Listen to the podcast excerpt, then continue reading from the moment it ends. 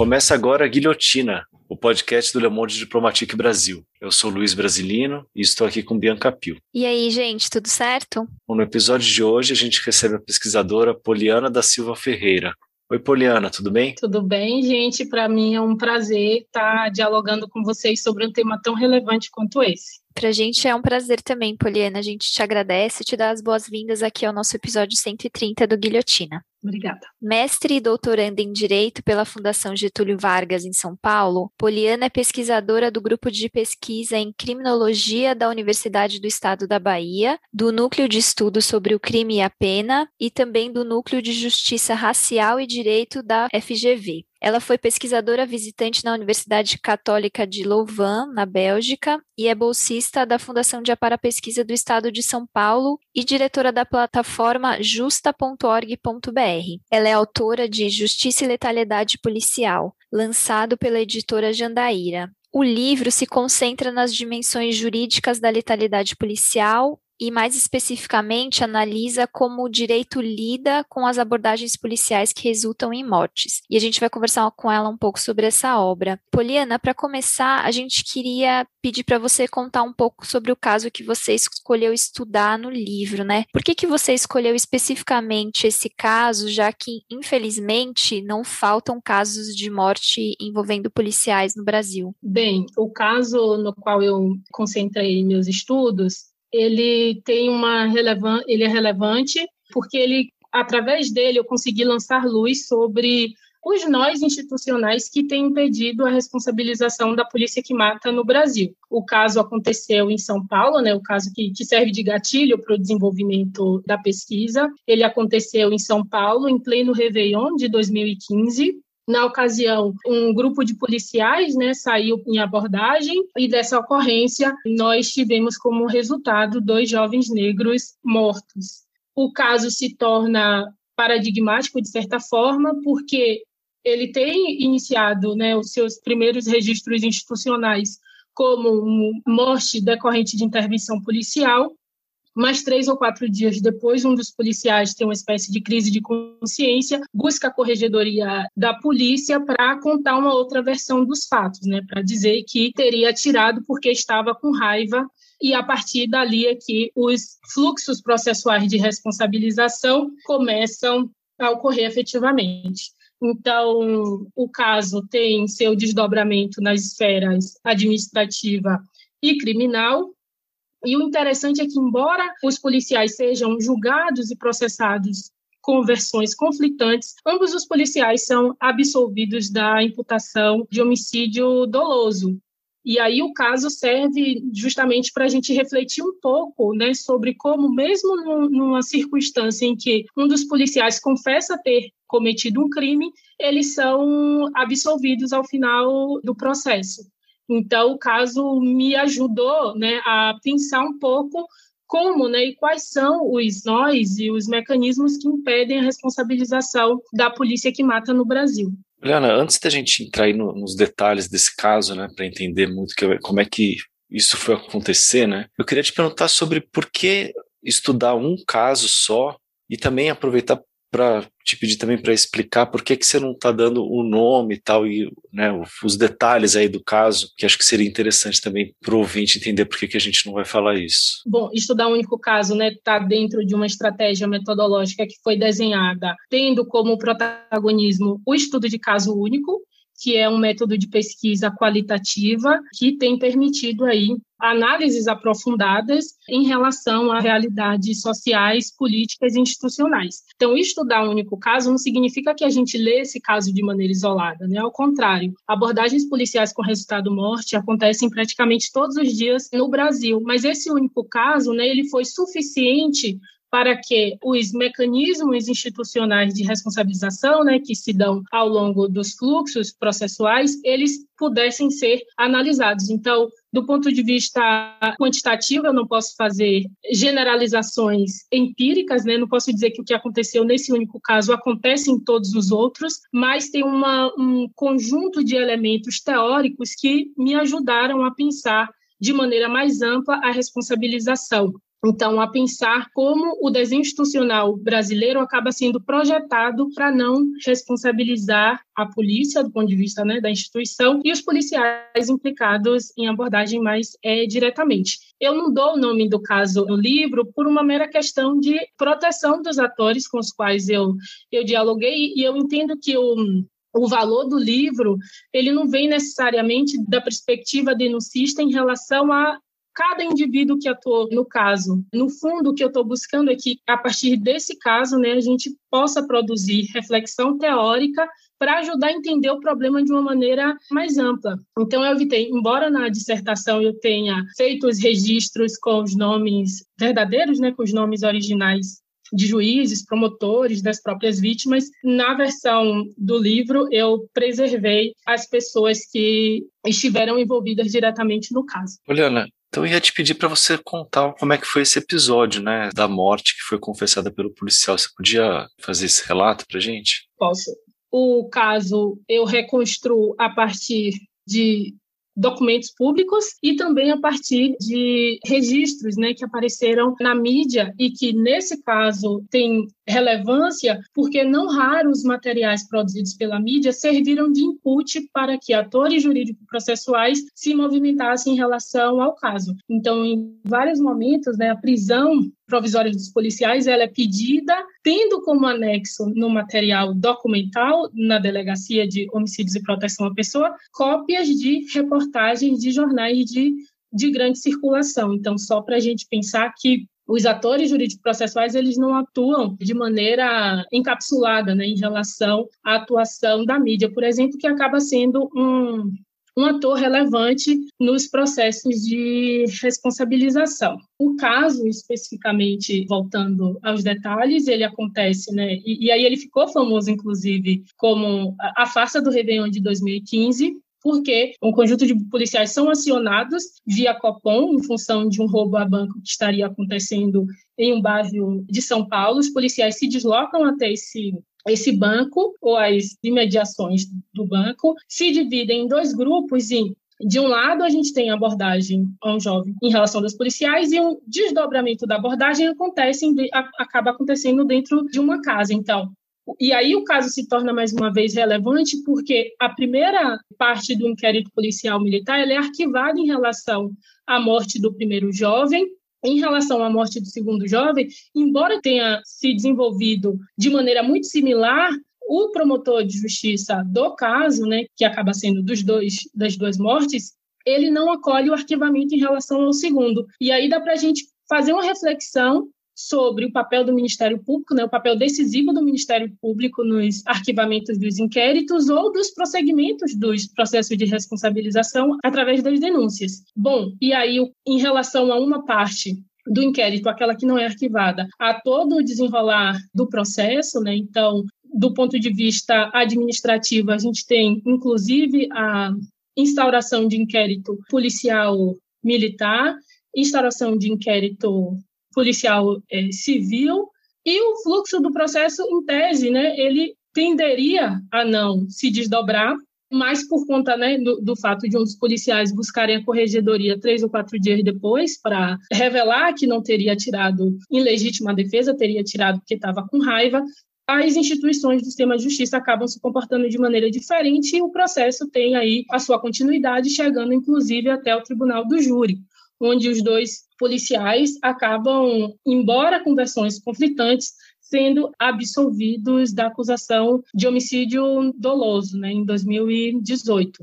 Então, o caso ele acaba sendo cativante por isso, porque a gente consegue ver distintas fases, a atuação de diferentes atores na condução desse desfecho que acaba sendo um tanto quanto tradicional né, desde que esses processos de homicídio doloso praticado por policial militar contra civil foram levados, saíram da justiça militar e foram para a justiça comum, né, são julgados pelos júris. E Poliana, você podia contar para gente um pouco da, sobre a condução da investigação pela Polícia Civil? que chama a atenção que num trecho do livro você coloca, né, que o quem estava conduzindo a investigação comenta que os moradores do, enfim, do local afirmaram que aprovam a ação dos policiais. Eu achei isso, assim, um, um, pouco, eu não sei se isso é comum, enfim, de constar nesses processos, mas o que que isso diz do crime, né? O fato da população aprovar a ação dos policiais. Mas, enfim, ia te pedir para comentar um pouco sobre essa condução da investigação pela Polícia Civil. Na verdade, esse ponto diz menos sobre a população e mais sobre a atuação das instituições do sistema de justiça. Então, a Polícia Civil, que tem a atribuição de investigar os homicídios dolosos praticados por policial, por policiais militares, né, no momento da investigação, antecipam esse resultado, né, ou essa ideia de que a população estaria apoiando, quando, na verdade, ao longo do processo, né, do procedimento investigatório ainda, os familiares da primeira vítima, eles recorrem, né, várias vezes, a, a, isso aparece com muita força nos documentos, eles vão à delegacia várias vezes tentando pedir, né, ou, ou, ou demonstrar, buscando aí, na verdade, o reconhecimento de que a morte do primeiro jovem teria sido similar à morte do segundo. Então, a gente vê familiares sem muita estrutura no fundo, buscando aí um direito, né, que é em tese para qualquer cidadão, que é aí a ter, né, um, se ver diante de uma de uma situação, problema registrada como crime e ter as instituições do sistema de justiça atuando para apuração. Então, na verdade, é uma antecipação de juízo de valor do policial que aparece nesse momento, mas aparece também em outros momentos de maneira mais sutil, quando o escrivão da polícia civil, ele registra, né, um ponto que é super recorrente, né, que é quando acontecem esses episódios com, com jovens negros, né, que é a maioria das vítimas de letalidade policial, que é aquele recurso, né, a criminalização das vítimas. Então, você tem, em vários momentos, o delegado de polícia questionando se a vítima tinha antecedentes criminais, se, tinha envolvimento com drogas, e no registro né, da resposta do avô de uma das vítimas, o escrivão acrescenta do lado a expressão SIC, né, que aí de maneira sutil, não havia nenhum tipo de erro ortográfico ou gramatical, mas era uma maneira sutil, no fundo, de sinalizar para os atores jurídicos institucionais que vêm na sequência uma discordância dele, né, do juízo pessoal dele em relação à formulação e à versão que está sendo apresentada pelos familiares de vítima. Né? No fundo, uma estratégia de desacreditar os familiares e, no fundo, acaba né, de maneira gradual, construindo a imagem da vítima, no fundo, como alguém que é criminoso e legitimando, mais uma vez, a versão de policiais militares, né, que em geral, atribuem ali a situação de conflito, a existência de legítima defesa, sem necessariamente ouvir a versão e a narração, dando a devida atenção à versão dos familiares das vítimas.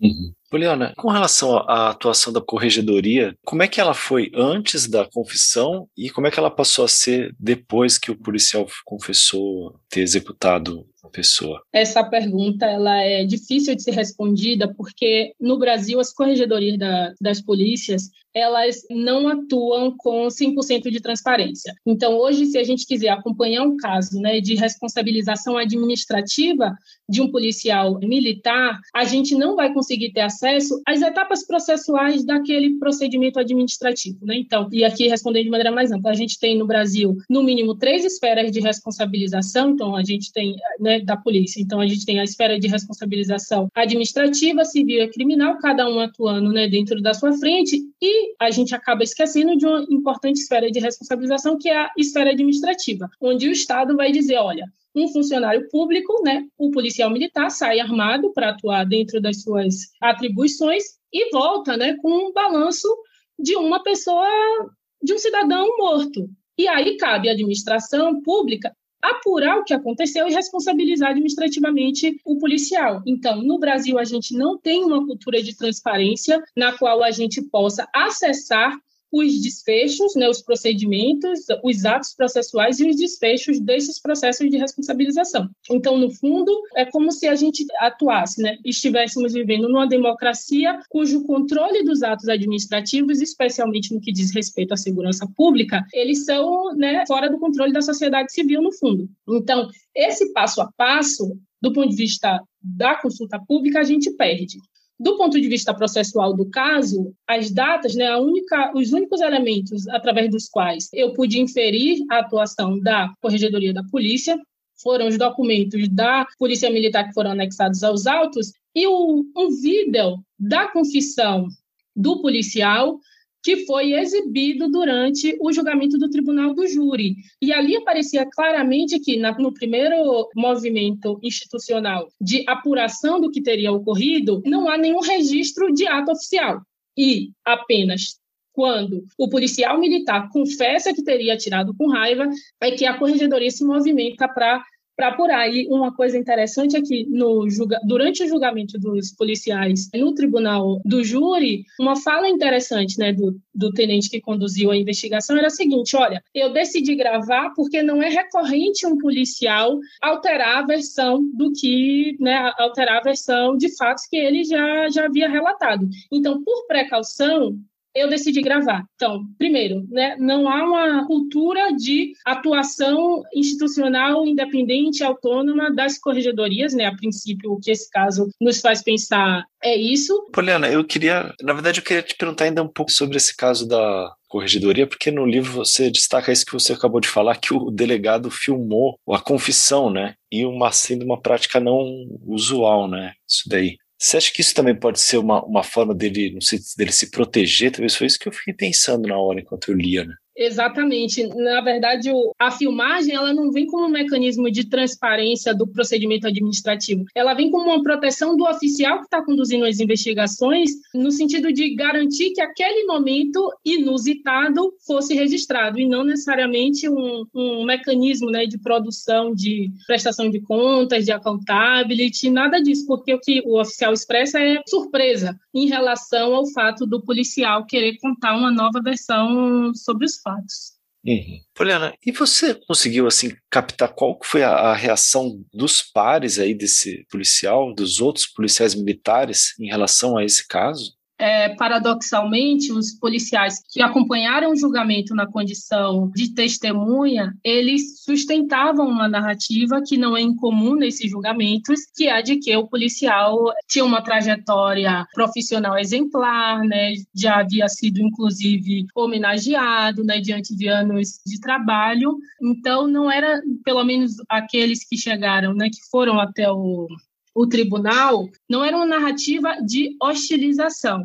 Embora, quando o primeiro momento que o caso vem a público, né, ele vem através de um, de um blog que é muito específico e, e muito voltado para um público específico, né, que é chamado Sleep Paralisante, que é um, um blog voltado né, para ocorrências policiais, para as trocas de comunicação entre policiais e o tom, eu, eu, queria recuperar agora, mas o, quando a confissão vem a público, ela vem através desse blog e de um, de um, um certo tom de ridicularização do policial que confessa, algo que não reaparece ao longo do processo, né, ao longo do julgamento dos policiais, inclusive nos júris, né, onde o policial é novamente enaltecido pela profissão que exerce e que, né, no momento de estresse, ele teria atuado de forma diferenciada em relação ao que a corporação promove.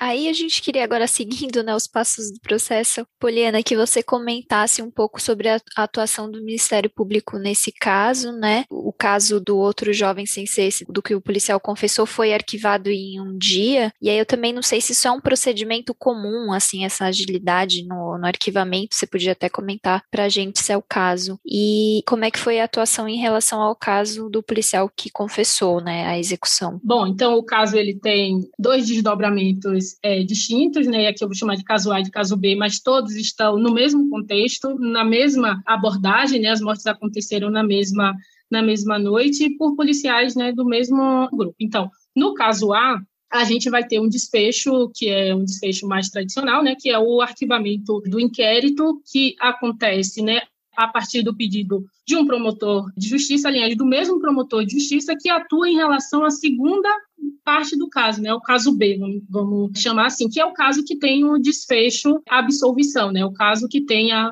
o processamento completo até o tribunal do júri. Então, é o mesmo promotor de justiça atuando sobre esses dois casos. E o interessante é que ele se comporta diferente em relação às duas ocorrências. Então, embora o relatório da, do delegado de polícia tenha enunciado excesso punível em relação, né, excesso da legítima defesa como excludente de licitude em relação aos dois casos, o promotor compreende de maneira diferente, né? Ele entende que no primeiro caso, no caso A, deveria haver arquivamento, mesmo relatório da delegada sustentando ali um excesso punível. No segundo caso, o promotor entende que não, que os policiais deveriam ser denunciados. Então, veja como, né, e aqui é interessante a gente ver como o papel do Ministério Público é fundamental na responsabilização dos policiais e no prosseguimento ou interrupção dos fluxos de responsabilização. Porque a decisão sobre a continuidade ou não, né, a morte ou não do caso, é decidida basicamente por um único profissional, pelo promotor de justiça, que utiliza da sua discricionariedade, né, discricionariedade que lhe é atribuída pelo artigo 28 do Código de Processo Penal, para interromper um caso que tem, né, a partir dos relatos dos familiares, características muito similares, né, ao que aconteceu no segundo caso, que no fundo não teria ocorrido necessariamente uma legítima defesa propriamente dita. Então, é o Ministério Público que acaba atuando de maneira contundente em relação a isso. Mas aqui é interessante a gente lembrar de um dos mecanismos de proteção é, da polícia que eu recupero nos, né, no terceiro capítulo do livro, que é a responsabilidade compartilhada do Ministério Público e dos juízes e juízas que atuam nas varas dos júris, né? porque o promotor ele pede o arquivamento que pode ou não ser deferido pelos juízes e juízas. E o que, o que tem acontecido é que os promotores têm pedido arquivamentos, esses arquivamentos são deferidos e a gente acaba tendo um desfecho né, sistemático de arquivamento de inquéritos policiais que acontecem né, de maneira compartilhada, né, acontecem a partir da responsabilidade compartilhada por promotores de justiça e juízes e juízas das varas é, dos júris. Poliana, agora, continuando na questão do Ministério Público, queria te perguntar para você analisar como é que foi a atuação dele durante esse julgamento. Como é que você analisou a atuação do, do Ministério Público enquanto acusação aí desses policiais? No livro, eu evito emitir juízos de valor em relação ao profissional. Uma coisa importante que aparece nesse caso em relação à atuação do Ministério Público enquanto instituição é a gente pensar como acontece a gestão dos promotores de justiça nesses casos, porque o que a gente vê aqui, o promotor de justiça que atuou no comecinho do caso, né, que definiu se o caso deveria ou não ser arquivado, né, portanto, se o caso deveria ou não ter um processamento, um prosseguimento maior ao longo do fluxo processual, é um promotor diferente do promotor que sustenta a acusação diante do tribunal dos júris. Então, é interessante a gente ver como isso se dá. O promotor de justiça, especificamente que atua no caso, ele fala abertamente né, sobre a sua recente atuação no tribunal do júri, e a gente sabe que nos tribunais dos júris, né, a forma como os julgamentos se dão, a performance diante dos jurados, isso tem um impacto, né? O promotor se colocar diante dos jurados né, de certa forma, como alguém inexperiente, naquela atuação específica, né, que é fundamental para a gente pensar responsabilização e os desfechos do julgamento em si, como elas acabam se dando, né? Então, do ponto de vista lógico, é no mínimo estranho que um promotor se coloque diante das pessoas que julgarão o caso como um profissional inexperiente. E Poliana, agora indo para a decisão do júri pela absolvição, né? Chama bastante atenção que mesmo no caso do policial que confessou a execução, ter tido uma absolvição do homicídio. Eu queria que você comentasse com a gente, explicasse como é que foi esse desfecho, né? É um desfecho interessante, mas novamente não é algo inédito, né? As absolvições sistemáticas que acontecem é, nos júris, elas nos provocam a refletir sobre a instância do tribunal dos júris para julgar a polícia que mata. Então, dentre né, os mecanismos de proteção da polícia que eu descrevo no livro, um dos mais interessantes é esse inscrito no âmbito legislativo, que é os júris como instância julgadora da polícia que mata. Então, veja, e aqui é interessante a gente recuperar um pouco do ponto de vista do contexto histórico brasileiro. Na década de 90, a gente tem uma importante vitória da sociedade civil, do movimento negro, que é o deslocamento da competência dos julgamentos dos policiais, né, dos homicídios dolosos praticados por policiais, da justiça militar para o júri, né? Ali tinha um debate importante sobre corporativismo na justiça militar que impediria a responsabilização da polícia que mata. Só que cerca de 30 anos depois dessa importante escolha institucional que o Brasil que o Brasil fez, o que a gente tem visto são as constantes absolvições desses policiais, uma ausência de mecanismo de controle da atuação dessa instância julgadora, né, porque os jurados eles atuam de maneira, eles não podem ter sua identidade revelada com antecedência, né, um, é uma instância cujo acesso para os pesquisadores e pesquisadoras é difícil, justamente em decorrência dos princípios que regem os jurados, né, incomunicabilidade, por exemplo. Então, as absolvições sistemáticas estão vindo justamente dessa instância julgadora. E aí a gente tem o Tribunal do Júri, é composto basicamente por um tribunal leigo, né? Então, é interessante que tem um dos advogados, né, no momento da escolha dos jurados, ele coloca, né, ele até pergunta se a pessoa tem formação em direito, né? Porque para ele é mais interessante que o jurado não tenha essa formação jurídica. Então, é um julgamento que é pautado, né? não raro acaba sendo pautado no reforço de estereótipos e produção de estigmas jurídicos né, diante do plenário, que, no fundo, decide um elemento super técnico do ponto de vista do direito, né, que são as excludentes, a decisão sobre as excludentes de licitude acaba caindo no colo dos jurados, e jurados estes que vêm né, pautados por uma cultura do bandido bom é bandido morto, por um corpo de jurados né, que ainda não consegue, né, mesmo 30 anos após a redemocratização do Brasil, a gente ainda não, cons não consegue ver a letalidade policial como um problema a ser enfrentado né, na sua dimensão coletiva pela sociedade civil e pelas instâncias de controle estatais. Então, a gente tem um tema super importante sendo decidido por um tribunal leigo que, no fundo, segue alheio aos impactos da sua decisão sobre o conjunto do problema, que é a letalidade policial, a responsabilização da polícia, é, o controle né, do uso da força pública, enfim.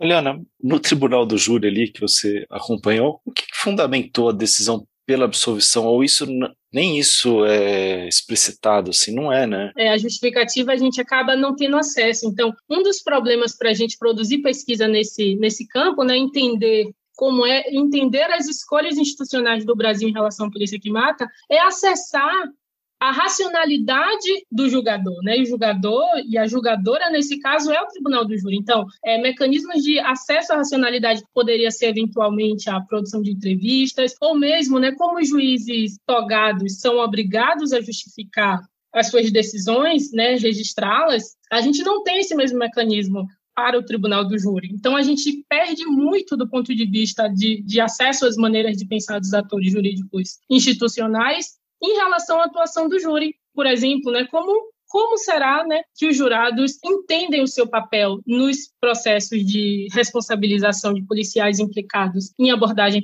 com resultado morte? Né? É um elemento que a gente não tem, não tem elementos de resposta. E aí a gente vê um problema mais amplo, que é o sistema de justiça criminal cria mecanismos de autoobservação da sua atuação. Né? Então, como é que a gente pode, né? e como é que o próprio sistema de justiça criminal consegue ou pode avaliar as práticas penais que são implementadas para responsabilizar distintos atores. Estou falando isso em relação à polícia, mas em relação a um conjunto mais amplo, né, de é, réus, vítimas, a gente tem poucos elementos para acessar as maneiras de pensar desses atores. Uhum. Não, e o, o, juiz, ou quem comanda, e depois nas instâncias superiores, também não poderia recusar essa decisão? Como é que funciona isso? Uma das questões que envolvem é, os julgamentos dos policiais é o princípio da soberania dos vereditos e o mecanismo que permite né, uma, uma revisão da decisão dos jurados é a hipótese que está lá disposta no artigo 593,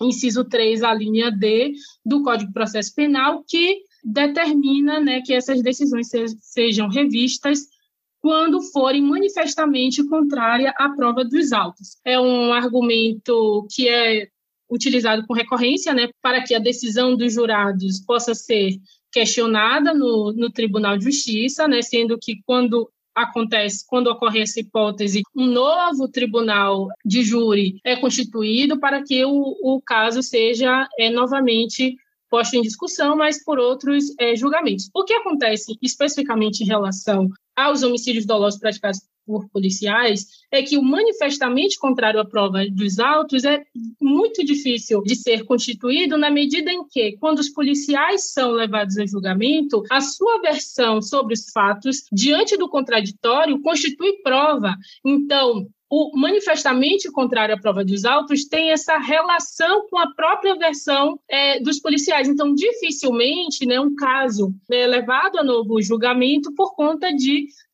de reconhecimento de que a decisão dos jurados foi manifestamente contrária à prova dos autos, porque a versão dos policiais diante do, do contraditório, né, e com as devidas formalidades previstas nas disposições sobre prova, constitui prova dos autos. Então, dificilmente esses casos são revistos, né? A decisão dos jurados são, são rediscutidas. Isso leva a gente a pensar também em relação à atuação dos tribunais de justiça para o estado de coisas, né? Então, no livro, quando eu elenco né, os mecanismos de proteção da polícia que estão inscritos na legislação, presente nas práticas processuais e numa cultura de autoproteção é, da polícia, há também um importante papel do Tribunal de Justiça na validação das decisões referentes a absolvições de policiais que acontecem nos tribunais de júri. É, com certeza, porque é, eu ia te perguntar, é, da, é dessa leitura que vem essa, essa questão de que a versão dos policiais constitui como prova, porque isso não é uma lei, né?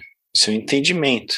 É, mas os policiais eles, eles se fazem presentes no processo em distintos momentos. Então, naquela fase inicial de investigação, os policiais são, são ouvidos, mas a sua versão sobre os fatos já promove pequenas alterações na maneira como os, os atores do sistema de justiça leem o caso. Então, por exemplo, quando o policial produz uma narrativa nos boletins de ocorrência sobre a morte, né, sobre o evento morte, o fato do registro ser incluído não como homicídio doloso, mas como morte decorrente de intervenção policial ou de intervenção à oposição à ação policial, já é uma maneira né, que denota uma, uma forma de registrar ou de recontar o episódio de uma maneira diferenciada e já, de maneira muito sutil, creditar a versão dos policiais um valor diferenciado em relação à narração de outros atores. Então, é, tem esse primeiro momento. No segundo momento, se os policiais são, são denunciados, eles já podem apresentar uma primeira versão, mas ali já na condição de réus. Então, em tese, né, é, os policiais né, poderiam ser tratados como os demais réus do sistema de justiça, mas há aqui também a distinção. Né? O policial ele acaba se comportando como um, um grupo de elite dentro dos processos de responsabilização, porque são esses policiais que também narram os casos em relação às prisões que acontecem né, cotidianamente e que lotam o sistema carcerário brasileiro.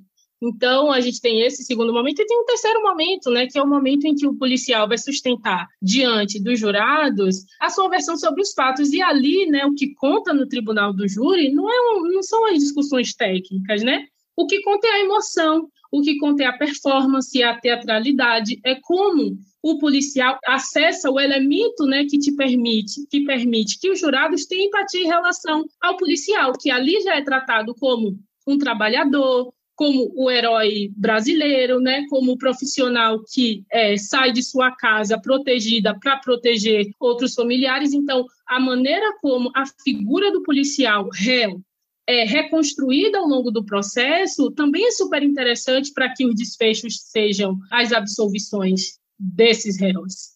Uhum. Poliana, a gente pediria agora para você destacar, na sua opinião, quais são os elementos que autorizam ou permitem que os agentes policiais pratiquem mortes em serviço sem serem responsabilizados por seus atos. E aí a gente queria destacar aqui alguns dados do Fórum Brasileiro de Segurança Pública, que 6.416 mortes decorrentes de intervenção policial aconteceram no Brasil em 2020, né? E esse é o recorde da série histórica que foi iniciada em 2013. Detalhe que isso mesmo em um ano de pandemia, né? Então foi um significou um crescimento de 190% desde o início da série. É, bem, eu acho que a ausência de responsabilização é, da polícia que mata ela está ligada a vários fatores, né?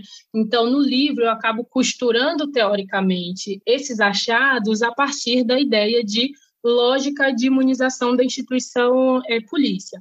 Essa lógica ela acontece em diferentes níveis, de maneira difusa e é operacionalizada por distintos atores. Então, a gente vê, do ponto de vista das, das normas, né, aqueles dispositivos que estão inscritos né, no âmbito da atuação do legislativo, a gente poderia citar a ausência de protocolo público sobre os limites da atuação da Polícia Militar. Então, a gente não tem uma cultura de debate da maneira segundo a qual o policial vai às ruas, o policial aborda pedestres, aborda veículos. Em São Paulo, por exemplo, a gente tem os POPs, né, mas eles não são de acesso público. Aliás, em 2013, a gente tem uma resolução que restringe ainda mais o acesso a maneira como a polícia militar constrói a sua atuação, então, através de uma, é, de uma portaria em 2013, em função, né, utilizando como argumento a lei de acesso à informação, os protocolos operacionais padrão têm acesso restrito por 15 anos. Então, a gente tem essa ausência de protocolo público sobre os limites da atuação policial,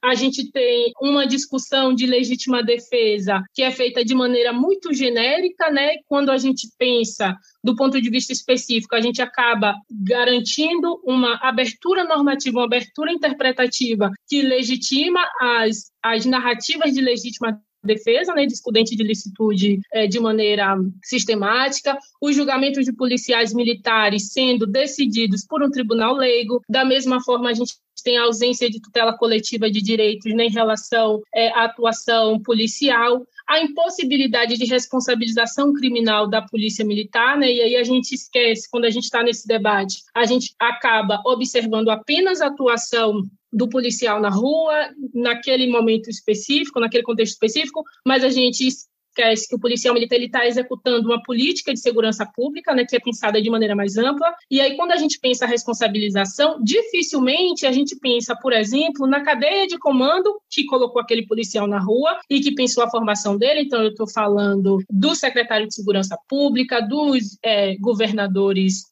dos estados, né, que é um conjunto de atores super importante do ponto de vista da responsabilização administrativa, mas que administrativa, mas que em geral a gente acaba esquecendo. Então, do ponto de vista das práticas processuais, essa a, a letalidade policial, né, ela acaba sendo legitimada institucionalmente como eu já havia dito, pelo arquivamento, pelos arquivamentos sistemáticos dos inquéritos policiais civis, que é realizado de maneira compartilhada dos ministérios públicos né, e dos juízes e juízas das varas, as absolvições é, de homicídio doloso e as condenações por fraude processual, que são pouco discutidas, né? então a gente pensa muito rapidamente no homicídio doloso, mas a gente acaba esquecendo que, em geral, quando esses casos vão a julgamento, eles vão atrelado também com o tipo penal fraude processual, que é dizer, quando os policiais matam nesse contexto, eles também forjam a cena do crime, né? Então eles também forjam um suposto conflito então, a gente encontra né, nas discussões dos júris as narrativas né, e as, os registros que aparecem nos laudos periciais de tiros feitos né, a esmo e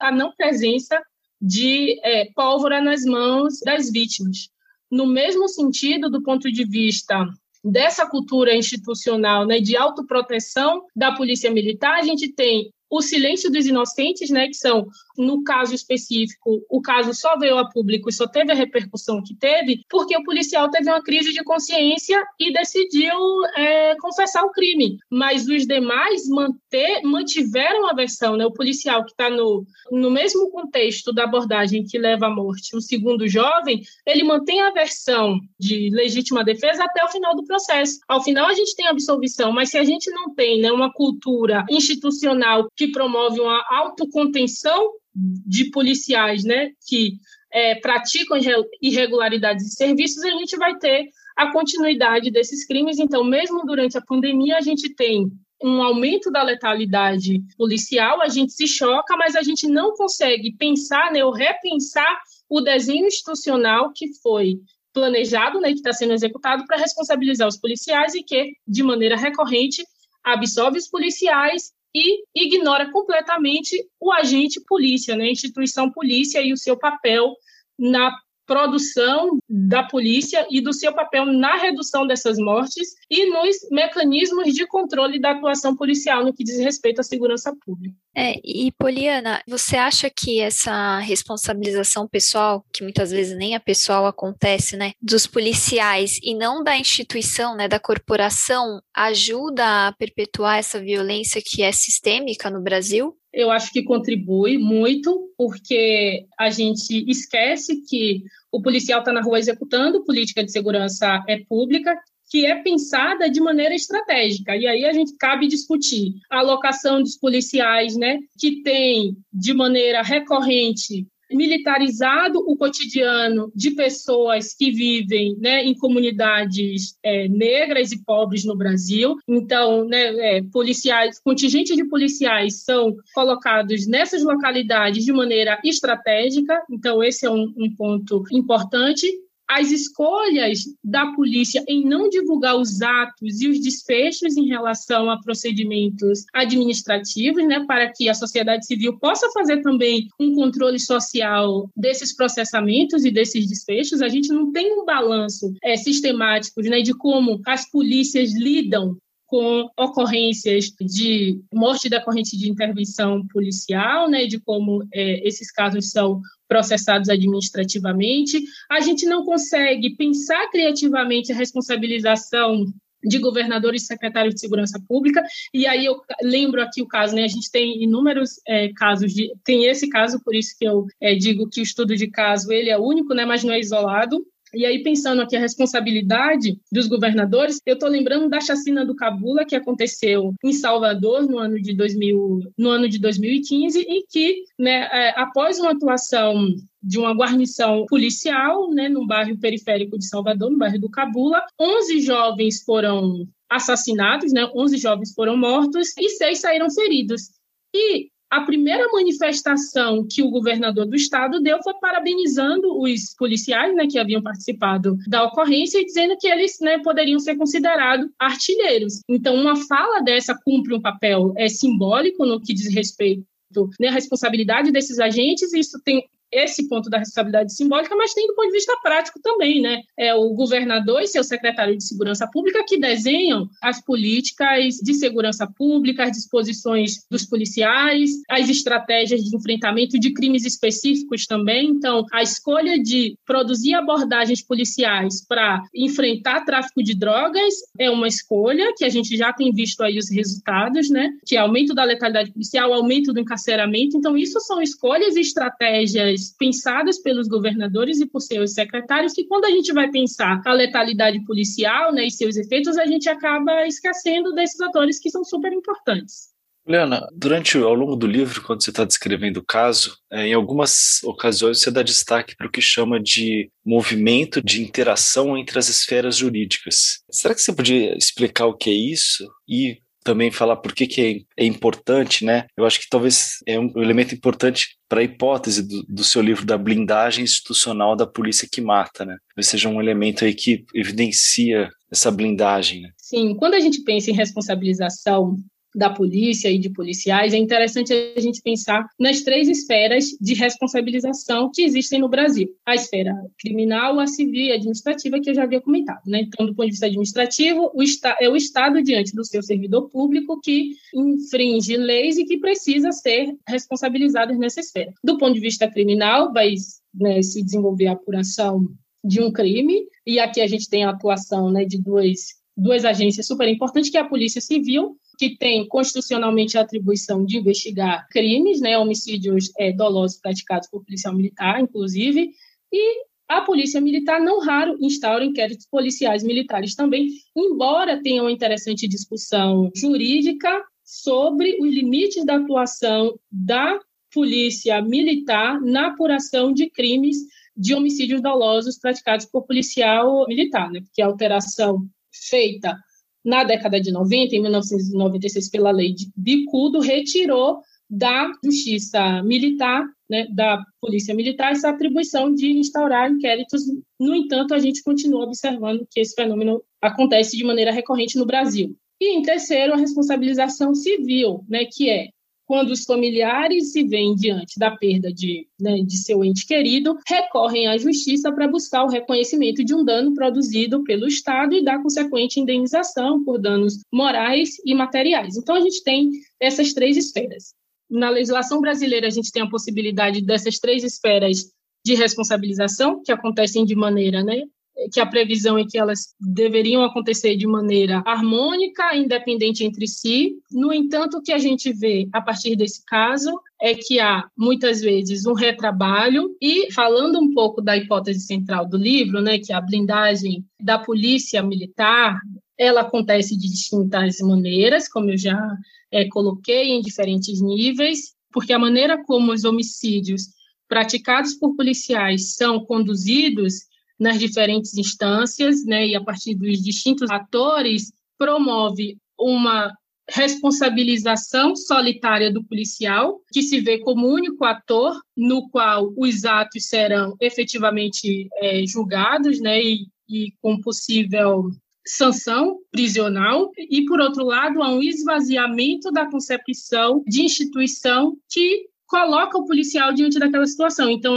os, todos os mecanismos de responsabilização acabam sendo voltados para o indivíduo, né, para o policial, e a instituição, paradoxalmente, é esquecida ao longo desse processo. Tanto que, quando os policiais se veem né, diante do banco dos réus, a polícia ela é a todo tempo blindada. Então, o problema acaba sendo visto como de um comportamento individual do policial, né, mesmo é, estando ou não é, sob estresse. Então, a decisão sobre o evento morte é lida a partir tão somente do ato do policial e a instituição polícia acaba saindo ilesa. Então, no processo a gente tem uma responsabilidade, daí porque eu falo da responsabilidade solitária dos policiais é, e da blindagem da polícia, né, que não é, não tem seus atos questionados enquanto instituição segue produzindo uma atuação policial que investe em estratégias políticas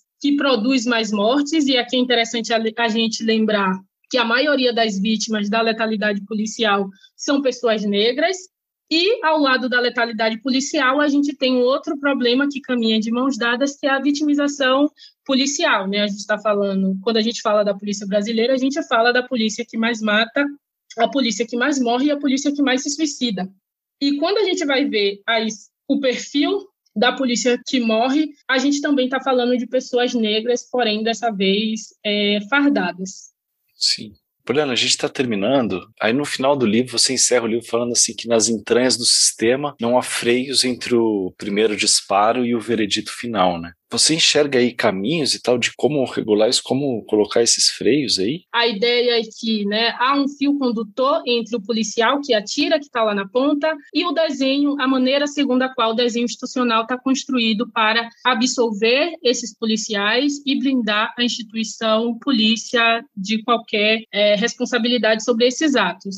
Do meu ponto de vista, não existe uma saída fácil, né? Eu acho que os juristas cumprem um papel importante nesse processo de reconstrução de sentidos normativos, por exemplo, da legítima defesa, pensando do ponto de vista da interpretação das normas, mas também existe um papel importante do legislativo brasileiro, então da produção de normas que reduzam a discricionariedade da atuação policial nas ruas. A gente precisa pensar também na atuação do Ministério Público e dos é, juízes, né, tentar entender como que esses atores se veem nos processos de responsabilização é, e como, a partir dessa perspectiva, também a gente pode aprender novos elementos para repensar o desenho institucional no que diz respeito à responsabilização e o investimento né, informação dos policiais que atuam nas ruas, investimento em recursos, é, então, em tecnologia, por exemplo, os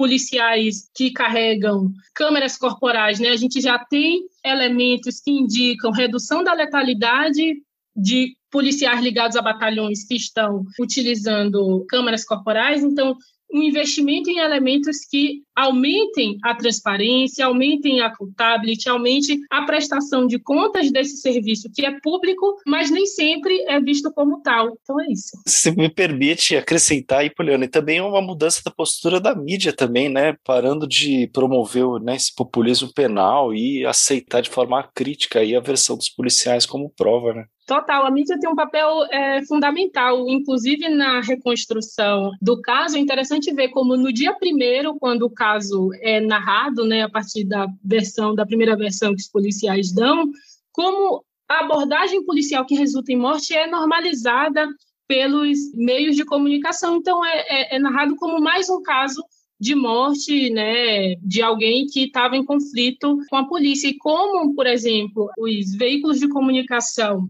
que não são, não tem necessariamente grande alcance, né, que são mais alternativos, como eles resgatam, e aí eu não sei se eu posso falar, mas uma reportagem é, da Ponte é, Jornalismo, poxa, foi fundamental para a reconstrução do caso, sabe? A maneira como eles lançaram luz para como o caso estava sendo narrado e para a nova versão dada pelo policial, para a história né, de uma das vítimas, como é fundamental essa, esse lugar de escuta também dos familiares, da história de quem foi vitimado pela polícia. Então, assim, a mídia cumpre um papel fundamental. Uhum.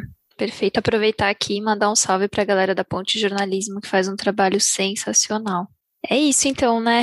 Poliana, super obrigada pela entrevista, pela conversa, foi muito bacana. O livro é muito interessante mesmo. A gente recomenda para quem estiver ouvindo, procure e leia. O prazer foi todo meu poder dialogar com vocês sobre esse tema, né? E recuperar essa história que não é, a gente não está falando de um caso que aconteceu há 30 anos atrás, a gente está falando de um caso que aconteceu né, em plena democracia brasileira, na madura democracia brasileira, e que, né, com ou sem intenção, a gente, né, o, o, sistema de justiça brasileiro tem produzido não responsabilização dos policiais implicados em abordagens e da polícia de maneira mais ampla. Perfeito, Poliana. Valeu, obrigado demais. É isso, né, Bianca? Acho que. É isso. Só lembrar do nosso e-mail, guilhotina.diplomatic.org.br para críticas, elogios, sugestões. E a gente segue aqui e acompanha a gente nas redes sociais. É isso. Até semana que vem. Valeu, gente. Até.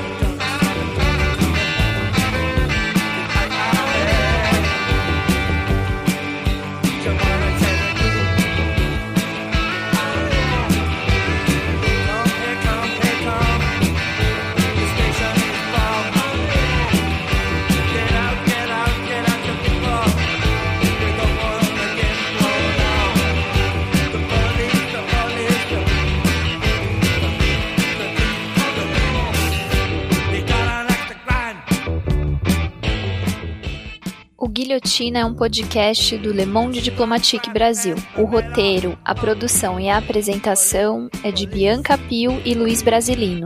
Edição de Domênica Mendes. Apoio técnico Central 3.